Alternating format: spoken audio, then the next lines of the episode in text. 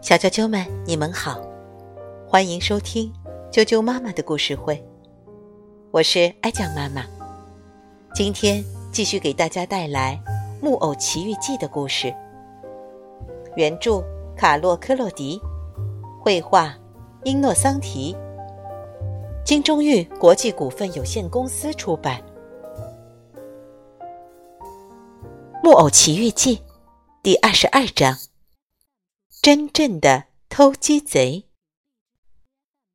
匹诺丘沉睡了大约两个钟头，在午夜时被奇怪的声音吵醒了。他把尖尖的鼻子伸出狗窝，看到了四个个头不大、像猫一样长着黑毛的动物，那是黄鼠狼。其中一只黄鼠狼走到狗窝门口，轻声地说。博罗诺在哪里？住在狗窝里的那只老狗呢？他今天早上死了。他死了，可怜。看你的面相，我敢说你也是一只好狗。对不起，我是一个木偶，我被惩罚当看门狗。那好吧，没关系。我给你的条件和死了的博罗诺一样，保证你会满意的。是什么条件？就是每个星期只要一个晚上，你让我们带走机场的八只鸡，我们就会分给你一只。但是你得假装睡觉。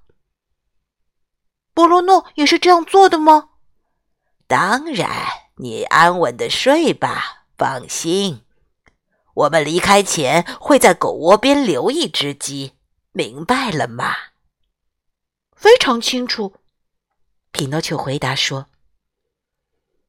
四只黄鼠狼以为非常安全，爬进离狗窝很近的鸡场，用牙和爪子打开了木门，一个接一个的溜了进去。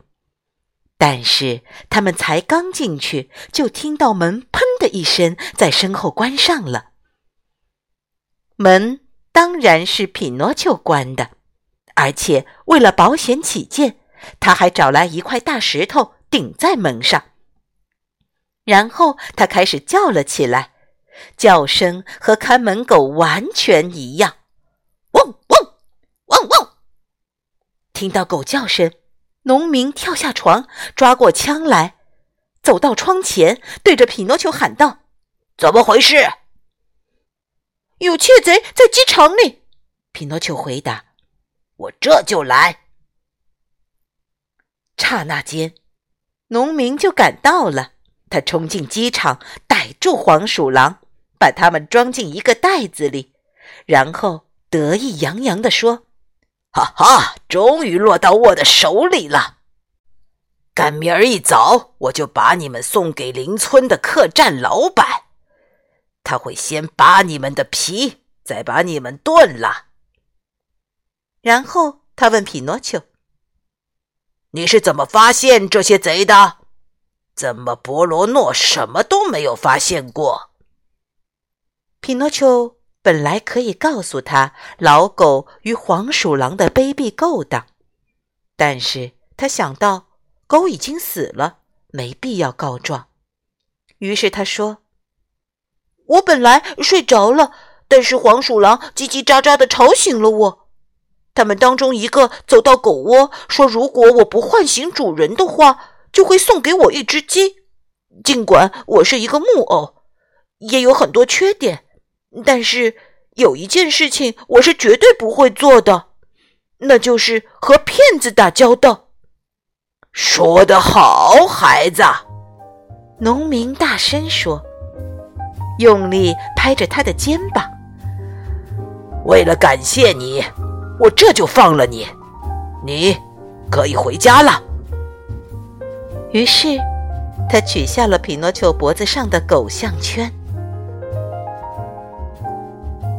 小啾啾们，今天的故事就讲到这儿了。